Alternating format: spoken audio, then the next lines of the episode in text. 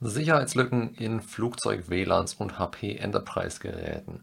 Redline-Malware stiehlt Zugangsdaten von YouTubern, USA sanktioniert iranischen Minister wegen Cyberangriffen, Webworm-Angreifer modifizieren Fernzugriffstrojaner und Server von ehemaligen Conti-Mitgliedern unter Beschuss. Willkommen bei Last Breach, das sind die Infosec News der Woche. Wi-Fi-Schwachstelle in Flugzeugen gefährden die Daten der Passagiere. In drahtlosen LAN-Geräten von Contec wurden zwei schwerwiegende Sicherheitslücken entdeckt. Die Wi-Fi-Geräte ermöglichen es Passagieren, während des Flugzeugs auf das Internet zuzugreifen. Die Sicherheitsforscher Thomas Knudsen und Sami Yunsi von Necrom Security Labs haben die Schwachstelle entdeckt.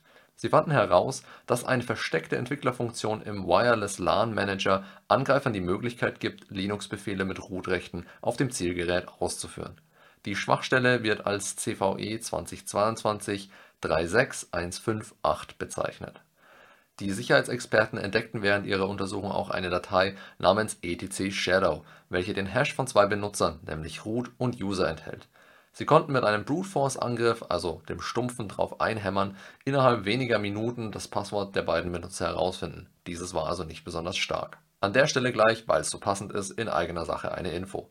Nicht alle Systeme lassen sich leicht auf dem aktuellen Stand halten, bei so ziemlich allen ist es aber eigentlich wichtig. Was bei redundanten Servern vielleicht relativ einfach ist, ist bei besonderen Geräten wie zum Beispiel den Flugzeugen aus der Nachricht, die wir gerade gehört haben, oder anderen Spezialgeräten wie Industriemaschinen etc. nicht so leicht umsetzbar. Umso wichtiger ist es aber, einen Plan auszuarbeiten, wie Sicherheitsupdates zeitnah und ohne Ausfälle oder Probleme installiert werden können. Wir stehen dazu gerne zur Verfügung, um zu unterstützen und gemeinsam eine Lösung für jedes Problem zu finden. Und jetzt weiter mit den News. Schwachstellen mit hohem Schweregrad in HP Enterprise Geräten gefunden. Die Sicherheitsforscher von Benali haben sechs schwerwiegende Firmware-Schwachstellen gefunden. Die Experten schreiben in ihrer Veröffentlichung vom 8. September auch, dass es zum Zeitpunkt der Erstellung ihres Artikels noch immer keine Updates für einige der HP Enterprise Geräte gibt, obwohl die Schwachstellen seit über einem Monat bekannt wären die Sicherheitsrisiken wurden im vergangenen Jahr entdeckt und erstmals auf der Black Hat Konferenz 2022 veröffentlicht. Betroffen sind HP EliteBook Laptops, die Schwachstellen werden mit einem CVSS-Score von 7,5 bis 8,2 eingestuft. Sicherheitsexperten gehen davon aus, dass Angreifer die Schwachstellen ausnutzen können, um ein bösartiges Implantat in der Firmware als modifiziertes rechtmäßiges Modul zu tarnen einer kürzlich durchgeführten Analyse nach werden die Auswirkungen eines Angriffs auf die Firmware oft unterschätzt. Diese Lücken könnten einem Angreifer Zugang zu zusätzlichen Bootphasen verschaffen und so die Möglichkeit bieten, Secure Boot zu umgehen. Aus der Kategorie Hackergruppen und Kampagnen YouTube-Nutzer im Visier des sich selbst verbreitenden Redline-Stealers. Kaspersky-Forscher haben am Donnerstag Informationen über eine neue Kampagne veröffentlicht, die die Redline-Malware nutzt und auf YouTube-Nutzer abzielt Redline ist dafür bekannt, neben Benutzernamen, Passwörtern und Cookies auch Anmeldeinformationen für Bankkarten, Browser und Kryptowährungsbörsen zu stehlen. Die jüngste Kampagne der Redline-Angreifer besteht in der Veröffentlichung von Filmen, die Cheats und Hacks für bekannte Videospiele wie APB Reloaded, FIFA 22, Final Fantasy XIV und Lego Star Wars auf YouTube-Kanälen bewerben. Über spielebezogene Inhalte wird ein Link zu einem selbst entpackenden WinRAR-Archiv in der Videobeschreibung eingefügt das verlinkte Archiv enthält schädliche Dateien wie den Trojaner Redline-Stealer. Die Fähigkeit der Selbstverbreitung ist hierbei interessant, neben Redline enthält das Paket weitere Dateien, die dazu bestimmt sind, Videos auf den infizierten Kanälen der Nutzer zu posten. Dort werden auch die Links zu den Archiven wieder platziert. Die Malware wird auf den Marktplätzen für ein paar hundert Dollar zum Verkauf angeboten. Credential Stuffing Angriff auf den Bekleidungshersteller The North Face The North Face wurde Opfer eines groß angelegten Credential-Stuffing-Angriffs Ende Juli, der es auf Zugangsdaten der Kundenkonten und der Webseite abgesehen hatte.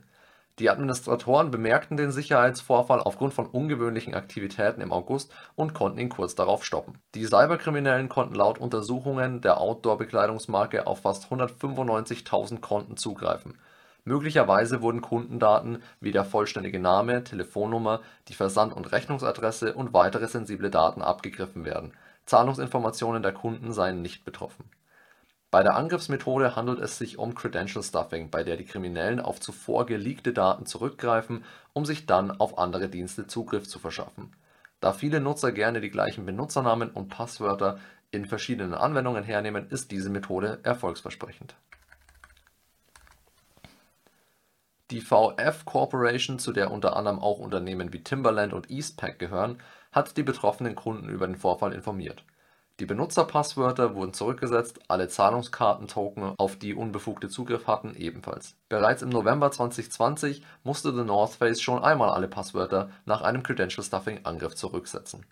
Aus der Kategorie Wirtschaft, Politik und Kultur US-Finanzministerium sanktioniert iranischen Minister wegen Cyberangriffen auf Regierung und Verbündete. Nach Angaben des amerikanischen Finanzministeriums haben die Vereinigten Staaten das iranische Geheimdienstministerium und seinen Minister mit Sanktionen belegt, weil sie an bösartigen Cyberangriffen gegen die USA und seine Verbündeten beteiligt gewesen sein sollen.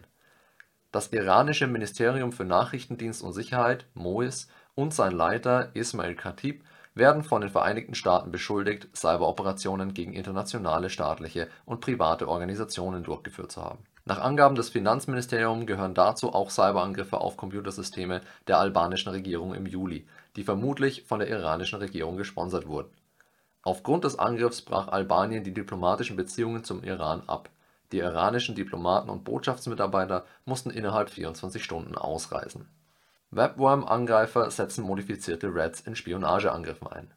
Laut einem neuen Advisory von Symantec wurde die als Webworm bekannte Spionagegruppe mit mehreren Fernzugriffstrojanern (Rats oder Remote-Access-Trojanern) in Verbindung gebracht. Trochilus, Ghost und 9002 Rat sind drei ältere Trojaner, von denen die Webworm-Gruppe scheinbar angepasste Versionen erstellt hat Trochilus wurde 2015 entdeckt. Es handelte sich um einen in C++ implementierten Remote-Access-Trojaner, dessen Quellcode von GitHub heruntergeladen werden kann. Ghost (natürlich mit einer Null geschrieben, damit es cooler ist) wurde hingegen 2008 bekannt und wird seitdem von apt-Gruppen eingesetzt. Seit 2009 ist der 9002 Rat aktiv im Einsatz. Der Trojaner wurde unter anderem von staatlich gesponserten Angreifern genutzt und bietet Kriminellen viele Möglichkeiten, um Daten von infizierten Geräten und Netzen zu entwenden DOS-Angriff gegen Cobalt Strike Server der Ransomware-Gruppe Conti. Cobalt Strike Server, für die, die es nicht wissen, ein eigentlich Pentest und Angriffssimulationstool der inzwischen aufgelösten Ransomware-Gruppe Conti, werden von Anfragen mit antirussischen Botschaften überflutet. Pro Sekunde werden die Server mit etwa zwei Nachrichten gestört. Die Botschaften lauten unter anderem Stop the War.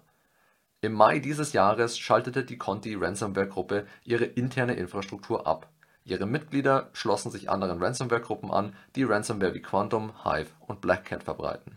In der Vergangenheit wurden bereits Denial-of-Service-Angriffe also (DOS-Angriffe) eingesetzt, um die Aktivitäten von Ransomware-Angreifern zu stoppen. Kürzlich wurde die ebenfalls kriminelle Gruppe Lockbit angegriffen, angeblich weil es Systeme des digitalen Sicherheitsunternehmens Entrust verschlüsselt hatte. Lockbit schaltete seine Leak-Sites ab und führte eine Umstrukturierung seiner Infrastruktur durch, weil der Angriff so schwerwiegend war das war's wieder für diese Woche. Wir sehen uns wieder nächste Woche mit den Weekly Infosec News. Vielen Dank an der Stelle auch für das Feedback von allen auf dem ersten Podcast, der übrigens bald auch auf weiteren Plattformen erscheinen wird. Tschüss und bis nächste Woche. Tschüss und stay safe.